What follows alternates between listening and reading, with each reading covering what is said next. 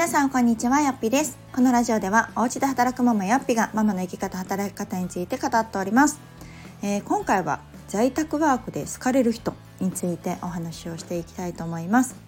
まあ、あの今回のお話は、まあ、在宅ワークに限らず仕事をする上であこの人はすごい仕事ができるなとか一緒に働きやすいなって思ってもらえるポイントなんじゃないかなと思いますので、えー、会社員の方も、えー、とこれからお仕事されるという方も是非参考にしていただければと思います。えー、まず結論から言うとですね相手の時間を大切にできる人ですね無駄に奪わない人がすごく重宝されるし特に在宅ワークをする上では好かれるんじゃないかなと思っております。であの、まあ、このラジオでもたびたびその時間の大切さについてお話はしているんですけれども自分の時間ももちろん大事でもそれと同じぐらい人の時間っていうのも大切なんですよね。今こう人それぞれ持っている時間っていうのは限りがあるよっていう話を常々しておりますがそのつい相手の時間をね無意識で奪っていませんかっていうところを是非ちょっとね考えていただきたいなというふうに思います。で特にこの在宅ワークでいうと、まあ、オンライン上でのやり取りが多いんですよね。要はそのチャットツールを使ってやり取りをしてなのでまあ同じ職場にいればパッと「何々さんちょっとこれってどうなってるんかな?」とかって聞いて、まあ、言ったら10秒20秒ぐらいで解決するような話もそのチャットのやり取りが必要になってくる。なので、まあ、打つで送る返事を待つまたそれに打つみたいないうことがね発生するんですけれどもやっぱりそれが長ければ長いほど、まあ、自分もその面倒くさいなと思う気持ちもあると思うんですが相手の時間を奪ってるっていう認識もやっぱり持つ必要があるんですね。で何回もその返信をしないといけない、え、まあ、ちょっとしたことでもね質問があった時にいやこれぐらいはちょっと自分で調べてよっていうようなこともあのポンポンポンポン質問でね来たりとかするとやっぱり受ける側特に上司側はやっぱしんどいわけですよ。まあ自分の仕事ももちろんあるでしょうし後輩とかね教えるのが対象がその人だけじゃないかもしれないいろんな部下を抱えていたりとかいろんな取引先がいる中でその闇雲にパンパンパンパン質問するっていうのは、うん、その人の時間を奪っているっていう認識を持つっていうのがすごく大事かなと思っています。で私がこの感覚を身につけたのはその前職のね学校で働いてた時なんですよ。であのもちろん PayPay 私1年目なので分かんないことだらけ。で失敗談としては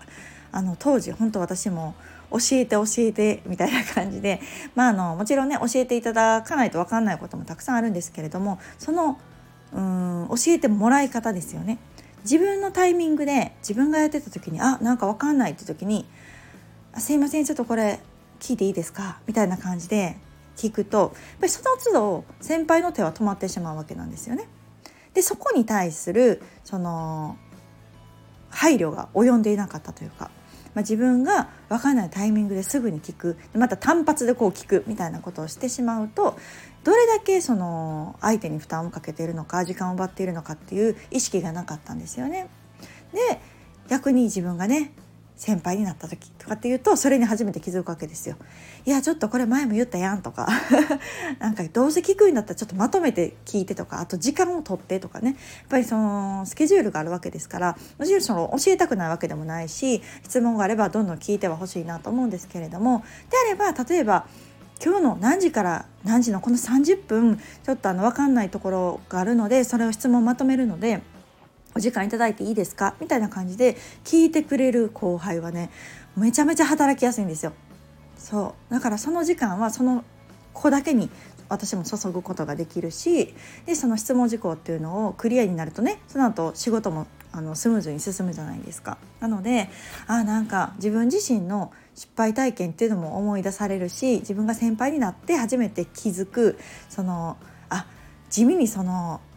仕事が途絶える、まあ、要は電話とかもそうですよね電話がバンバンなるとかっていうのも結構集中力も切れるしその別に自分に対してかかってきてるわけではない中継ぎをするっていうのってこうちりつもでねすごくこううん自分の仕事の集中力あと達成感っていうのをなんかこう遮るものだななんていうのを感じていました。でその私が教師時代に感じたことがオンライン、まあ、要はこの在宅ワークになるとより感じるなと思っています。でリアルのコミュニケーションの場でもそういうストレスがあるわけなんですけれどもやっぱオンラインってなってくるといかにこのテキストコミュニケーションっていう能力が大事かっていうのを実感しますね。そのさっき言ったつどつどの返信、まあ、要は質問っていうのも何往復もしないといけないっていうのはやっぱり相手方にとってはすごく、えー、負担だしあと聞きたいことが何なのかがよく分かんない要は文章をザーって送ってこられると結局何が聞きたいのかとかあとどこが分かってるのかとかあとはこう何て言うのかな言葉足らずというかん？これは何のどこについての質問なんだろう？みたいなことをやっぱり考える時間っていうのもやっぱしんどいしストレスになるわけですね。なのでやっぱこう聞きたいことは明確にする。何が分かってて何が分かってなくて。で何を教えてほしいのかっていうところを明確にするっていうのはその話すっていうことはできても書くっていうことがなかなかできない。っていう方もいらっしゃるんじゃないかなと思いますがこれからの時代はこの書くスキルっていうのはあの必須だなと思ってます特にこの在宅ワークをしていくのであればあの相手さんが、まあ、個人の方もいれば企業の方もいればあとお客様もいればたくさん、ね、あの取引先とかっていうのは別々なんですけれどもどの方にもこのテキストコミュニケーションを避けては通れ通れないと思うんですね。なので要点をいかに分かりやすく伝えるかとかあと箇条書きでしっかりまとめるかとかあと長文でダラダラならないか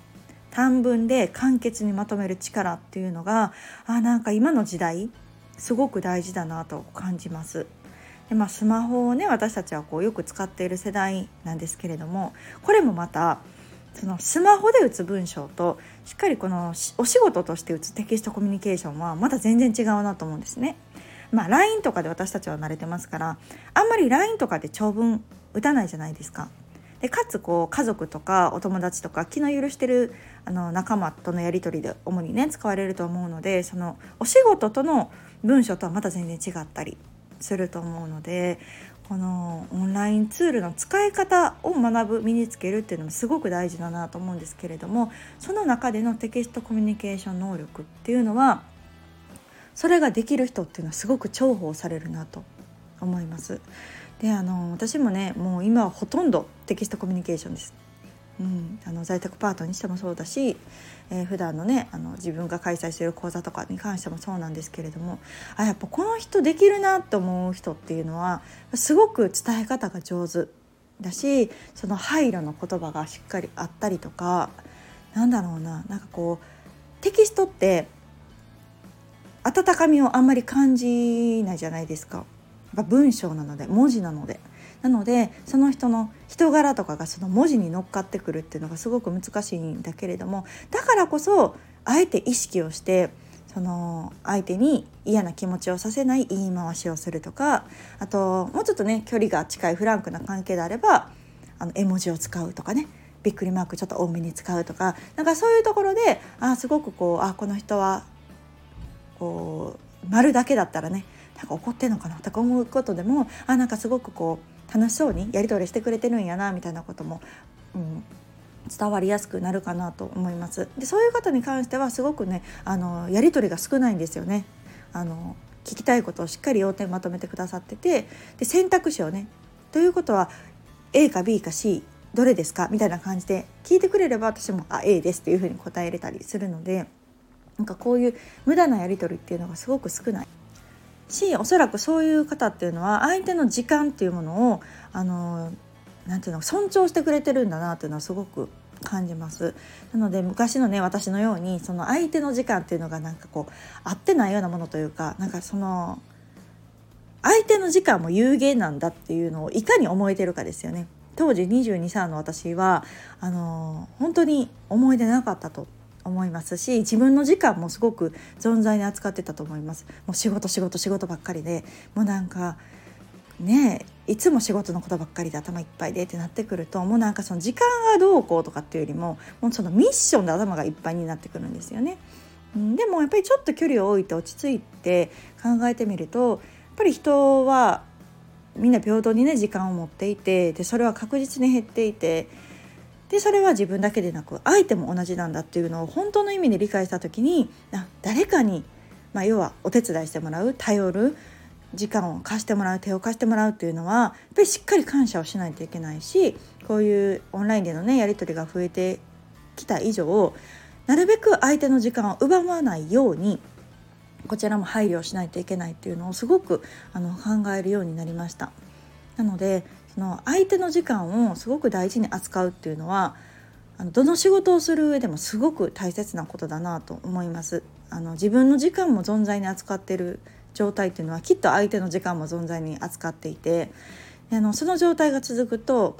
すごくこう仕事がやりにくいと感じられてしまうしこの人と一緒に組んだらその時間がねどんどんなんか自分の時間を奪われ奪われてしまうみたいな感じで、あの思われてしまうのもねやっぱこう損ですし良くないことだなと思うので今回のこのラジオのテーマで伝えたかったのはあの相手の時間っていうものをそれは貴重なものだとなのだとその時間を自分に割いてくれてるっていうことに対してまずは感謝をするべきだしでその相手の時間を自分に使ってもらうことに対してできるだけの配慮をする。自分のために時間を使ってくれてるっていうのはやっぱりあのすごく貴重なことだと思うのでだからといってね全くこう時間を共有しないかとそういうわけでもいかないと思うのでやっぱりこう相手の時間を自分のために使ってくれているっていう認識を持つとねおのずと多分こう感謝もするようになるしその時間をねあのなるべく短くお手間をかけないようにって考えるようになると思うし周り回って自分の時間もね大事にできるんじゃないかなと思いましたので今日はあの私の過去の失敗談も含めですねこういうお話をさせていただきました。相手の時間を大切にするっていうことは自分の評価だったりとかね仕事のしさにもつながってくると思うので是非今一度、えーと、意識をして取り組んでみていただけたらと思います。ではまた次回をお楽しみに。さよなら。